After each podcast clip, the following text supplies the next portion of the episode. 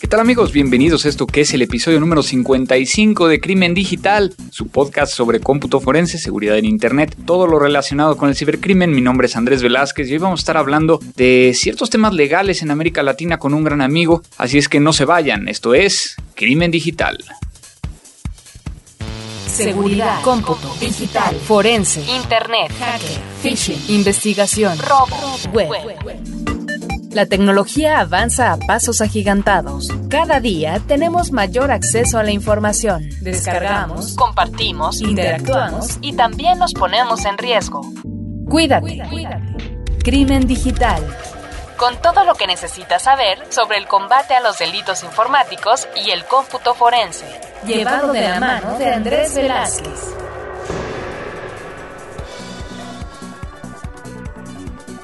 Estamos de regreso en este podcast y que agradezco que finalmente ya estoy empezando a ver comentarios, ya estoy viendo gente que se está reportando con respecto a lo que hemos estado eh, platicando, que hicimos el cambio del server, ya estamos publicando, ya vimos que todo está funcionando, entonces también podrán llegar a ver que en la página de Crimen Digital ya tenemos ahí cómo apoyar o cómo donar para que este proyecto siga dando mucho de qué hablar. Y bueno, quiero agradecerle principalmente a Jean Núñez, que ah, fue el primero desde Panamá que nos hizo una donación. Muchísimas gracias, por lo menos nos alcanza para, para una cervecita. Y que bueno, muchas gracias por donar en esta causa que a final de cuentas es algo que estamos cubriendo con nuestros propios medios. Por acá también quiero agradecer a todos los que nos dejaron mensajes. WPOT100, Morfeos, Andrés Ortiz, Rodolfo Ceseña, Gel LZ Jorge, Gina Alexandra Gómez, Maricé, Jaime Juárez, Rosario, Brian eh, Miranda, que aquí, bueno, vía la página de Crimen Digital en www.crimendigital.com nos dejaron sus mensajes. También empezamos a recibir ya algunos comentarios vía el correo contacto arroba crimendigital.com, a quienes también agradezco el que se hayan comunicado con nosotros, principalmente a Jesús Montoya, Josué Vélez, que estoy aquí ya empezando a responder algunos de los correos que nos están enviando. Ténganme un poquito de paciencia, lo vamos a hacer poco a poco y pues es parte de lo que estamos haciendo. También recuerden que nos pueden llegar a encontrar vía Facebook como Crimen Digital, donde también ha habido mucha interacción y les agradezco mucho el que lo hagan. Y pues vamos a ver qué tenemos preparado para el día de hoy. El tema de hoy.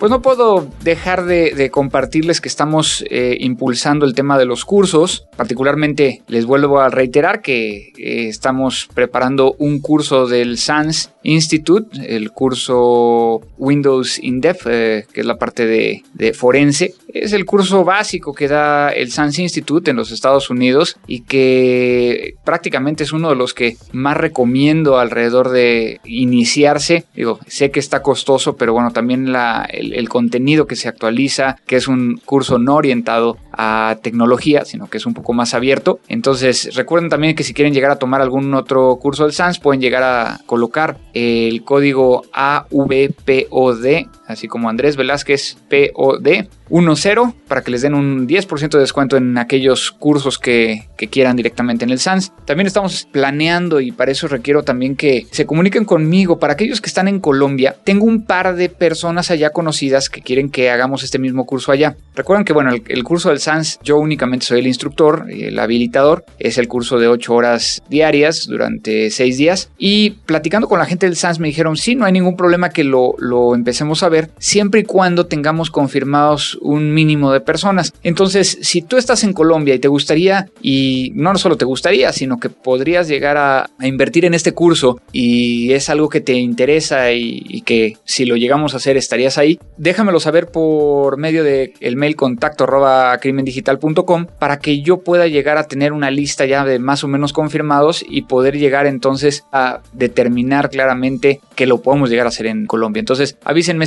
ese tipo de, de cosas. Crimen digital.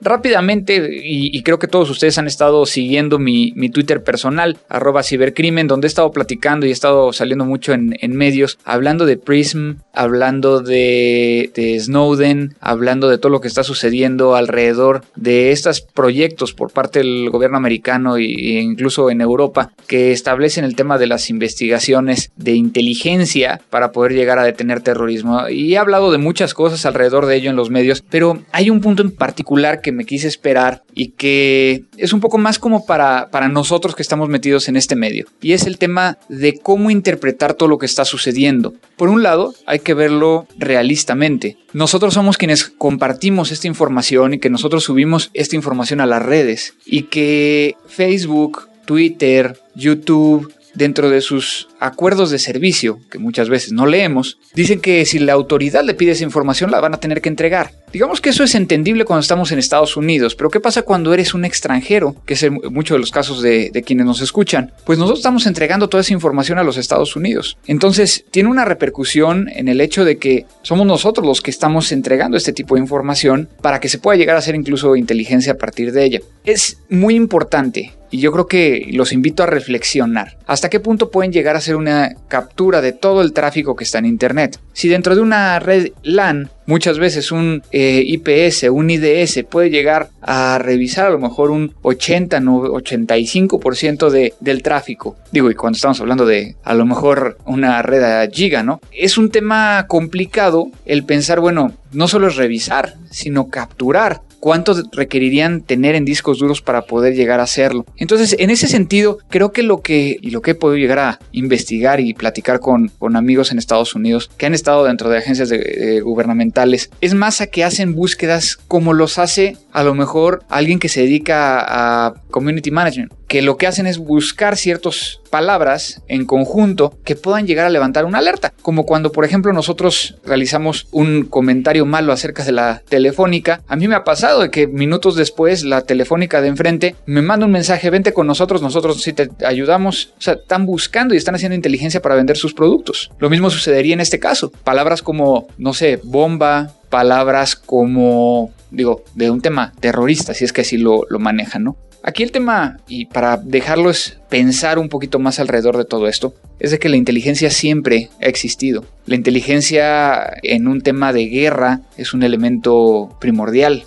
Entonces, no tiene que asustarnos todo esto, al contrario, yo creo que lo que tiene que hacer es que entendamos más claramente cómo está nuestra infraestructura a nivel personal y a nivel de empresa. ¿Y cómo estamos guardando este tipo de información? Por ejemplo, en el caso de muchos de nosotros que utilizamos Dropbox, que utilizamos a lo mejor Google, en el caso de Gmail, ¿dónde está nuestra información y qué podrían llegar a hacer con ello? En el caso de Gmail, no es un secreto que cuando nosotros mandamos un correo electrónico o empezamos a escribir un correo electrónico o nos enviaron un correo electrónico a lo mejor de vacaciones, del lado derecho va a aparecer información acerca de sitios donde tomar vacaciones. Entonces es muy interesante lo que está sucediendo. Me encantaría escuchar todas las versiones o todas las ideas que ustedes tienen alrededor de esto. Y para ello déjenos sus comentarios entonces en www.crimendigital.com para que podamos llegar a leerlos y discutir un poquito más de este tema. Pero bueno, esto es parte de lo que quería platicar con ustedes. Espero ha sido de su interés y vámonos a lo que sigue.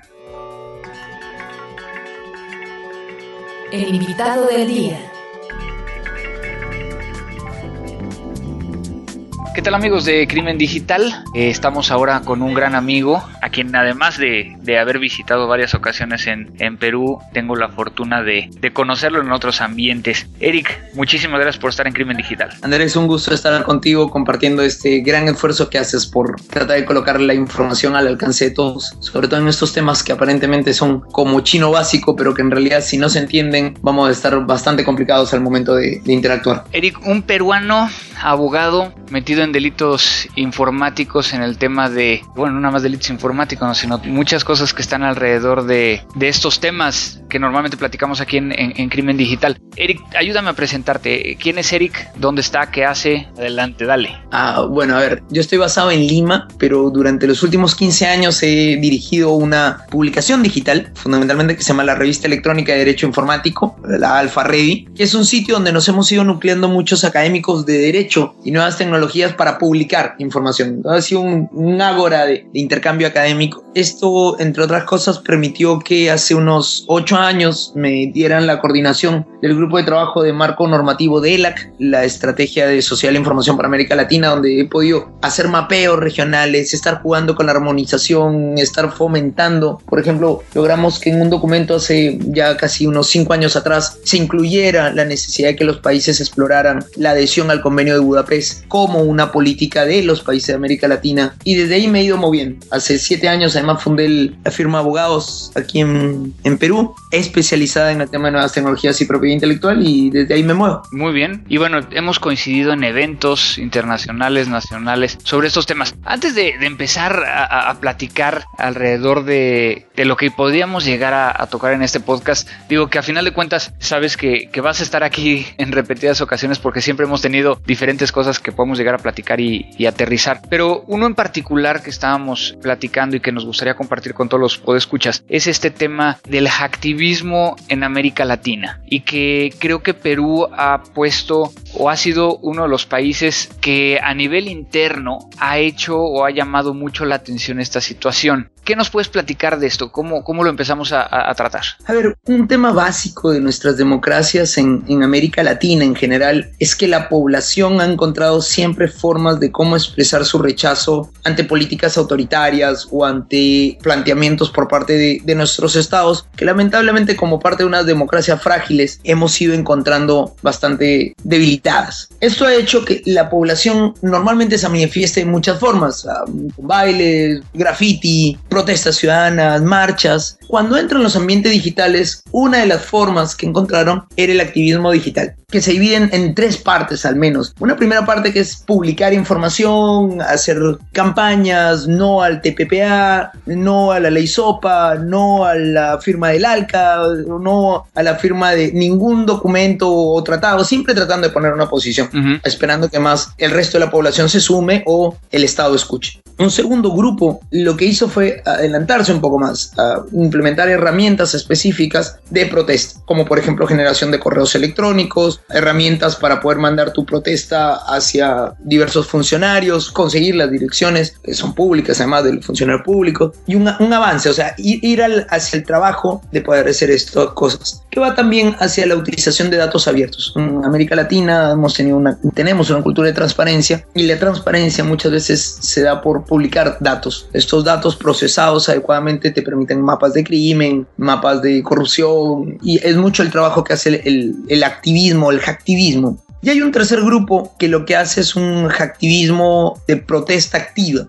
Normalmente son los que hacen DDoS, ¿no? Denegaciones de servicio contra determinada página, sea pública o privada, porque están en contra de una mina, porque protestan por la muerte de algún poblador, por un tema de comercial o por un tema estratégico. El problema es que de pronto estos temas que aparentemente y los, los instrumentos que utilizan pueden quedar en el límite de la protesta legítima, saltan a protestas ilegítimas. No porque la protesta sea en sí mala, sino que las formas que utilizan, como por ejemplo, quiero protestar contra la policía, agarro la base de datos de policías encubiertos y la publico. Sea, de pronto estoy publicando el nombre y apellido con direcciones, teléfonos, quién está encubierto y pudiendo poner en peligro la vida de esta gente, que no necesariamente es la que te ha afectado. Pero yo creo que, que ahí hay varios, varios temas, porque dentro de lo que comentas, yo estoy completamente de acuerdo, ¿no? Estamos hablando de tres diferentes perfiles, donde uno de ellos, por ejemplo, tú eres muy partícipe de poder llegar a sumar esfuerzos en contra de, leyes como SOPA, TPPA, todas estas cuestiones. Pero no en algún momento empieza a ser muy radical de decir no, no, no, no, no, en vez de, oigan, esta parte estoy de acuerdo, esta otra no, sentémonos a dialogar. O sea, por lo menos a mí me, me llama mucho la atención que me han preguntado, oye, ¿cuál es tu posición? Y mi posición siempre ha sido, mira, de esto que yo he leído y de lo que tengo yo acceso, esto sí y esto no, a diferencia que muchos dicen simplemente al ver el nombre, no. ¿Cuál es tu visión de situación? De hecho, yo tengo una visión muy compartida contigo. Yo no creo en la protesta por la protesta porque eso es salir a gritar a la calle por gritar. Yo creo en la protesta con propuesta. Y con propuesta significa decir, sí, estoy en contra de, y estoy en contra de esto por A, por B, por C. Y estas son mis contrapropuestas. Uno, dos, tres. Nosotros como yo personalmente y como oficina hemos mandado muchísimas comunicaciones al Parlamento cuando se han debatido leyes. Por ejemplo, hace un año se estaba intentando debatir una nueva ley de delitos informáticos eh, alguna gente le llamaba ley Bengolea, y yo fui uno de los más activos en oponerme a la norma, sobre todo porque la norma tenía, incluía algunos artículos de violación de derechos constitucionales. decía fundamentalmente que eh, las comunicaciones digitales no estaban amparadas por el secreto de las comunicaciones. Temas de, de conceptualización pero al mismo tiempo que generaba una protesta y generaba una protesta que otra gente se sumaba, alguna más radical, otra menos radical, siempre solamente en, la, palabra, igual mandaba comunicados formales diciéndole, señores miembros de la Comisión de Justicia, esto es lo que debería ser y este es el sustento. Me tocó debatir en mesas de diálogo con, miembros de, de estas comisiones y llegamos a un punto de acuerdo. Dijeron, sí, bueno, tienes razón en todo, pero sí, entendemos tu punto, pudimos haber exagerado, pero necesitamos herramientas. En ese diálogo se encontró que una de las herramientas que Perú iba a encontrar era la adhesión al convenio de Budapest. Y ahorita el Estado peruano está trabajando para la adhesión del convenio de Budapest, que no es una herramienta perfecta, que es una herramienta pero es muchísimo más centrada en la protección de derechos humanos. De hecho, creo que es clave no solamente la protesta por la protesta, sino la protesta con propuesta. Y entonces, ¿qué le dirías a todos estos podescuchas que muchas veces ven que tú, que yo o que alguien más dice eh, no a sopa por esto, pero ellos nada más empiezan con el no a sopa, no a sopa, no a sopa? O sea, ¿cómo los que están menos involucrados dentro de este medio podrían llegar entonces a sumar esfuerzos para los que estamos tratando de dar esos elementos puntuales de decir por qué sí y por qué no. Yo creo que un tema clave es la información y a veces cometemos los errores, personas como tú y como yo, de suponer que el resto sabe. Entonces tenemos que trabajar mucho en el nivel básico de divulgación de información de cuáles son las ideas, cuáles son las protestas, cuál es el sustento de la protesta en general. Y es un trabajo complicado porque eh, los activistas en general, la gente que creemos que el Internet debe ser libre en un marco de derechos humanos, eh, también tenemos nuestras propias tareas, entonces se nos complican los tiempos. Pero es clave también asumir nosotros una tarea ahí. Y es clave que la gente que sigue estos temas porque se compra el pleito, porque dice yo también quiero un Internet libre, yo no quiero malas normas, yo quiero buenas cosas, se informen y puedan sustentar sus posiciones. Campañas de no a tal cosa son buenas, sí, son útiles, siempre y cuando vayan acompañadas de no a tal cosa por esto, no a tal cosa pero sí esto, no a tal cosa pero propongo esta otra. Y a veces nos quedamos simplemente en la, protesta básica y eso al final el gobierno o a quien le queremos decir, si no ve un tema de propuesta, eh, dice, ahora estos son otros loquitos gritando en la calle, ¿no? Y, eso es lo que iba yo ahorita a comentarte. Yo creo que, en el momento en que nos convertimos en aquellos que nada más decidimos no por no, se convierte como estas marchas que tenemos en todas nuestras ciudades de Latinoamérica, donde le preguntas a alguien que viene dentro de la marcha, oye, ¿por qué estás protestando? Te dice, no, pues porque a mí me dijeron que viniera y que gritara, ¿no? Entonces yo creo que sí, e, es un punto muy importante. Regresando a, a estos tres diferentes perfiles que teníamos, ¿no? La parte de, lo platicaste desde un punto de vista de estos spammers que están buscando el poder llegar a mover cosas directamente por correo electrónico y finalmente tenemos esto de hacktivismo. Platicabas acerca de, de Anonymous como una figura que la forma de protestar es publicando información y llevándolo a una transparencia, que bueno, ahí el, término pues, es medio conflictivo, ¿no? Pero yo siempre he tenido una, un tema alrededor de esto que platicabas, de cuando acceden a información y publican información a lo mejor de estos policías encubiertos que existen en Perú, o como le pasó igual en el caso de Colombia, que publicaron base de datos de la, de la Policía Nacional. A mí el hecho de estar cerca de estas, de estas autoridades, lo que a mí me decían es que esa información es falsa. O sea, ¿cómo pruebas que efectivamente esos mismos activistas no te están viendo el pelo en una cuestión de decir, oye, esta información que yo saqué es cierta o no es cierta? A ver, pasa, pasa también que gente se hace pasar como, como experta en, redes, ahora cualquiera,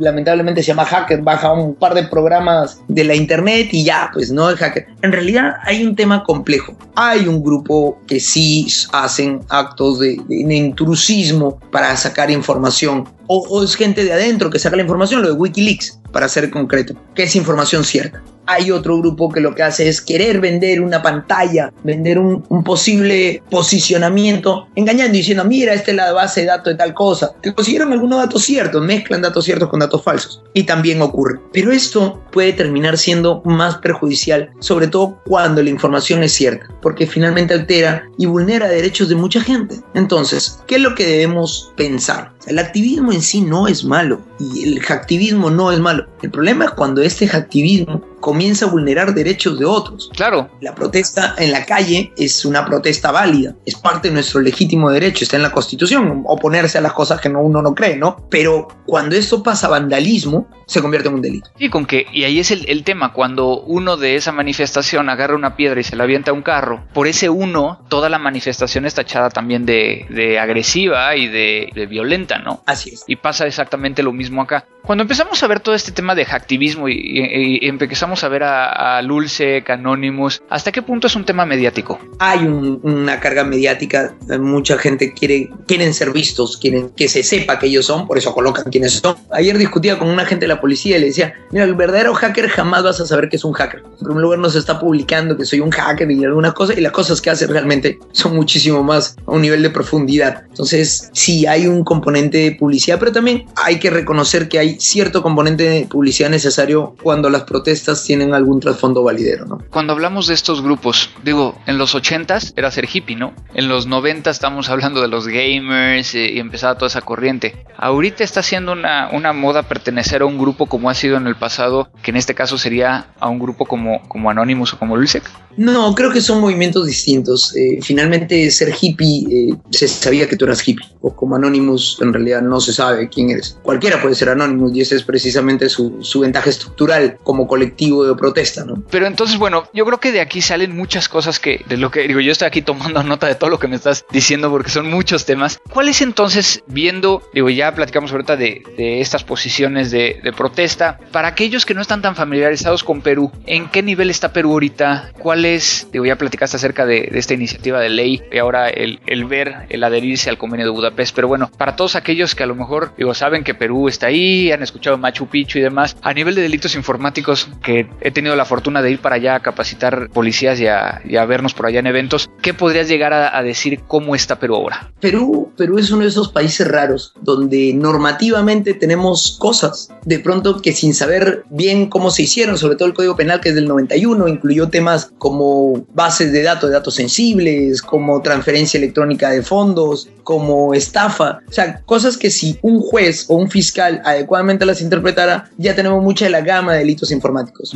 Pero en el año 2000, además fuimos uno de los primeros países de América Latina, establecimos una ley de delitos informáticos que en realidad eran dos artículos incorporados al Código Penal. Uno de intrusismo a sistemas para fisgonear, para copiar, para lo fuera, y uno de eh, daño informático, que lo que hace es el que ingresa a un sistema para dañarlo realmente pioneros, no se ha utilizado en su amplia gama, sobre todo por un tema de, desarrollo de capacidades en jueces, fiscales y policías. Hemos estado impulsando el tema. Aún nos falta una normativa sobre informática forense que resulta siendo muchísimo más clave que tener un articulado sobre delito informático per se.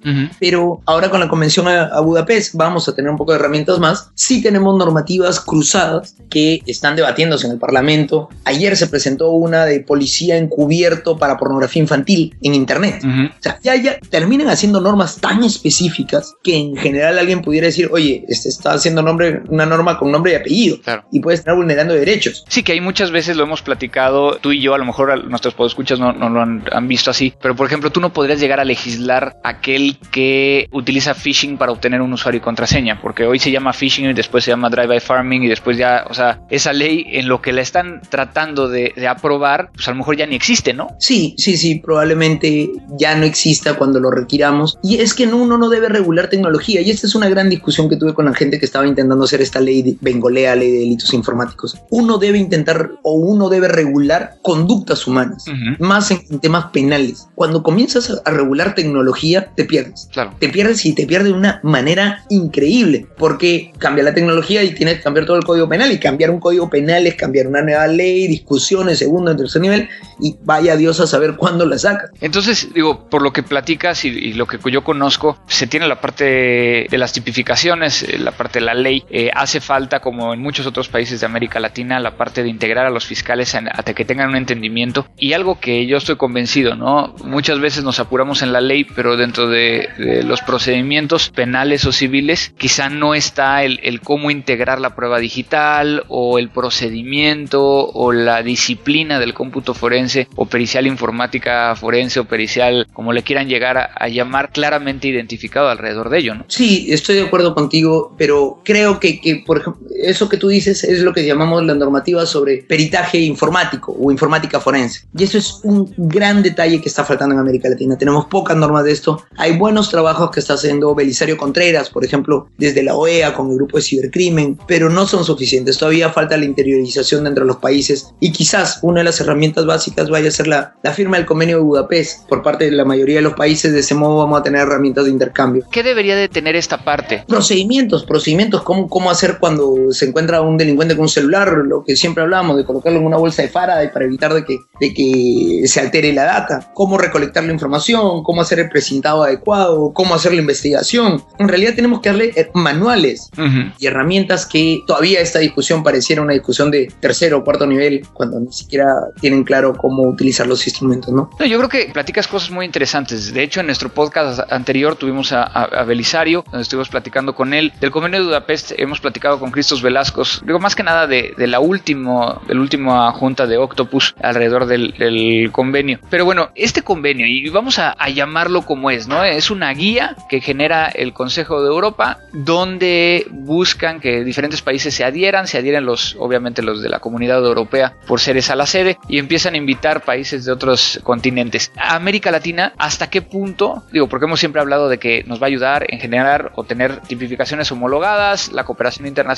¿Qué le haría falta a ese convenio de Budapest para los latinoamericanos? En realidad, a los latinoamericanos nos hace falta. No, bueno, sí, pero si de algo que estuviera dentro de, de, este convenio, ¿habría algo que no esté dicho dentro del convenio que nos haría falta a nosotros como para proponerlo adicional al convenio? Mira, yo, yo creo que el hecho de que haya sido hecha dentro de un marco de, de la comunidad europea le da un nivel de protección muy alto con el tema de derechos humanos, que es un tema que se cuestiona mucho en nuestros países. No me preocupa esa parte. Sí me preocupa la parte de Engage Cooperation, de, de cómo fortalecer nuestras policías, cómo darle transferencia y capacidades, no solo transferencia de tecnología, sino que puedan formarse adecuadamente y quizás un componente de cooperación técnica, de asistencia técnica, le faltaría a este convenio de Budapest, sobre todo pensando en América Latina. Hemos platicado ya de, de diferentes puntos. Tú también estás muy involucrado en la parte legal de, de América Latina, incluso con organismos internacionales, que si tú tuvieras que sacar ahorita esta bola de cristal y decir hacia dónde vamos y, y qué es lo que va a suceder en los próximos años, ¿cómo lo ves? Qué nos hace falta y, y si va bien. Vamos a jugar un poco la futurología, ¿ya? Este, la... Tú dale, tú dale. Vamos a echarle futurología. La futurología, lo primero que me dice, lo que veo en mi bola de cristal, es que vamos a demorarnos todavía algunos años en generar un marco armonizado, que no estoy diciendo un marco igual, no, no estoy, no creo un marcos iguales mm. en normativa, sobre todo en América Latina, sí con puntos mínimos, puntos mínimos comunes, que va a ser, nuestro punto común va a ser el convenio de Budapest. Sí veo a los países de América Latina firmando el convenio de Budapest, adhiriéndose al mismo como una herramienta de, de intercambio necesario. Segundo, veo un crecimiento del Internet móvil muy grande y sobre todo en interacciones con el Estado. El Estado está comenzando a darse cuenta que probablemente no llegue con una laptop o una tablet a toda la población, pero sí con un celular, incluso los de baja gama, con lo cual ahí va a comenzar a circular la información y ahí vamos a comenzar a tener los problemas. Lo tercero es que tenemos más celulares que población, con lo cual el tracking de, de números se va a volver un tema sumamente complejo. Y América Latina, ya Perú hace dos días y entró en plena vigencia su ley de protección de datos personales, es una tendencia en la región y esto puede terminar siendo una herramienta de contrapeso para la persecución de delitos si no se hace adecuadamente y con reglas claras. Entonces podemos comenzar a tener problemas con nuestras propias normativas de protección de la, de la privacidad que alguna gente va a utilizarla malamente. Entonces, próximos años son una armonización normativa, creación de eh, problemáticas móviles y tercero, eh, relación con normativas de protección de datos personales. Estoy hablando en los próximos dos, tres años. Pues Eric, tú sabes que, que además de reconocerte todo el trabajo que has estado haciendo, el, los impulsos y ser un marco de referencia para la región y además un, un buen amigo, agradecerte mucho tu tiempo. Una última pregunta ya aquí. ¿Por qué hacer un Harlem Shake ahí en tu oficina? Ah, porque hay que demostrar que uno realmente vive en las tecnologías y no simplemente es un analista desde afuera. Un problema básico de los científicos sociales es que tratan de analizar los fenómenos como si fueran una cirugía, ¿no? Desde fuera, aséptico, no me involucro para poder si no te mojas, si no estás metido ahí en el día a día, a veces uno no puede analizar adecuadamente qué ocurre y bueno, es parte del fortalecimiento de la oficina también, se divirtió un montón, yo me divertí un montón. ¿Y qué encontraste? ¿Cuál fue tu veredicto después de ese análisis interno? Que en mi oficina están todos locos. Es muy bueno, eso te ayuda. Yo creo que también te ayuda cuando sabes ese tipo de cosas. Empezando por el jefe, ¿no?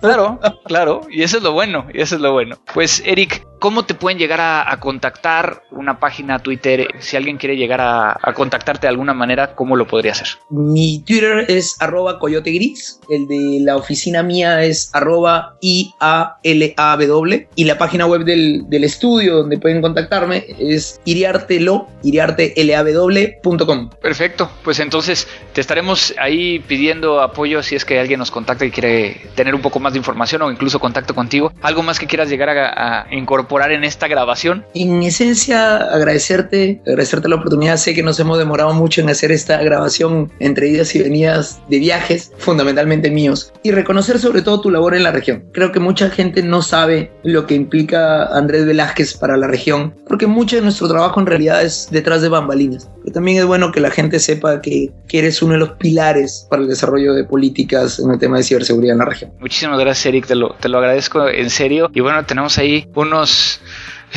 unos pendientes que espero pronto ir a, Perú y tomarme esos pendientes, ya sabes a la que me refiero.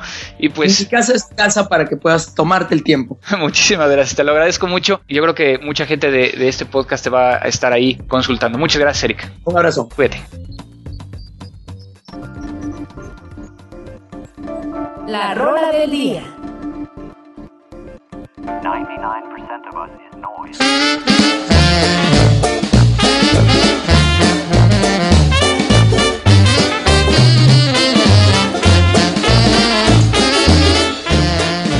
Lo que estamos escuchando a continuación es Calacas Jazz Band, una banda mexicana, con esto que se llama I Found a New Baby.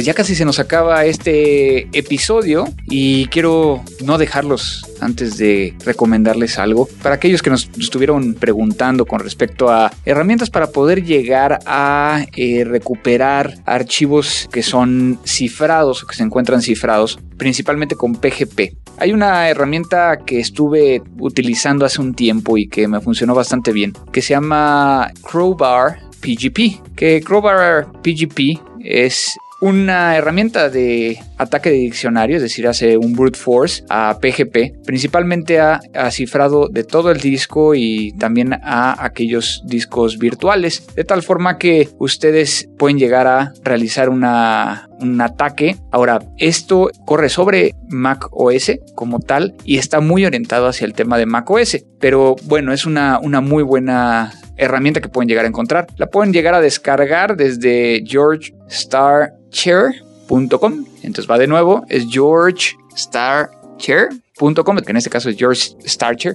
el que lo, lo, hizo, y que pueden llegar a descargarlo desde ahí. Entonces, eh, recuerden, esto se llama Crowbar PGP. También existe el, Crowbar KC, que es para los keychains de, de Mac, y también el Crowbar DMG para poder llegar a atacar esas imágenes que se encuentran dentro de las, de las Mac, o sea, aquellos que tienen una contraseña. Entonces, esto es lo que traigo para ustedes. Yo voy a seguir intentando tener suficiente tiempo para que podamos llegar a grabar este podcast. Me queda más que agradecer a Abel Cobos en la edición de este nuevo episodio, a todos los que están haciendo parte, tanto dentro de Mática como fuera de Mática, para que esto pueda llegar a, a seguir dándose. Ya tengo grabado a la entrevista de del próximo episodio, prácticamente dos entrevistas y hace unos segundos acabo de, grabar esta última que es una súper exclusiva. Entonces espero que puedan llegar a seguir escuchándonos, mándenos todas sus comunicaciones, ya saben cuáles son nuestras formas en que pueden llegar a mandarnos comentarios o compartir vía la página. www.crimendigital.com el correo electrónico andres.crimendigital.com o por medio de Twitter y Facebook. Síguenos en Twitter en arroba crimen digital o búscanos en facebook.com diagonal crimen digital. Mi nombre es Andrés Velázquez y esto fue Crimen Digital. La tecnología avanza más y más cada día. Pero ahora ya estás preparado. La mejor información sobre cómputo forense y seguridad informática, solo aquí, en www.crimendigital.com. Te esperamos en nuestra siguiente emisión. Siguiente emisión.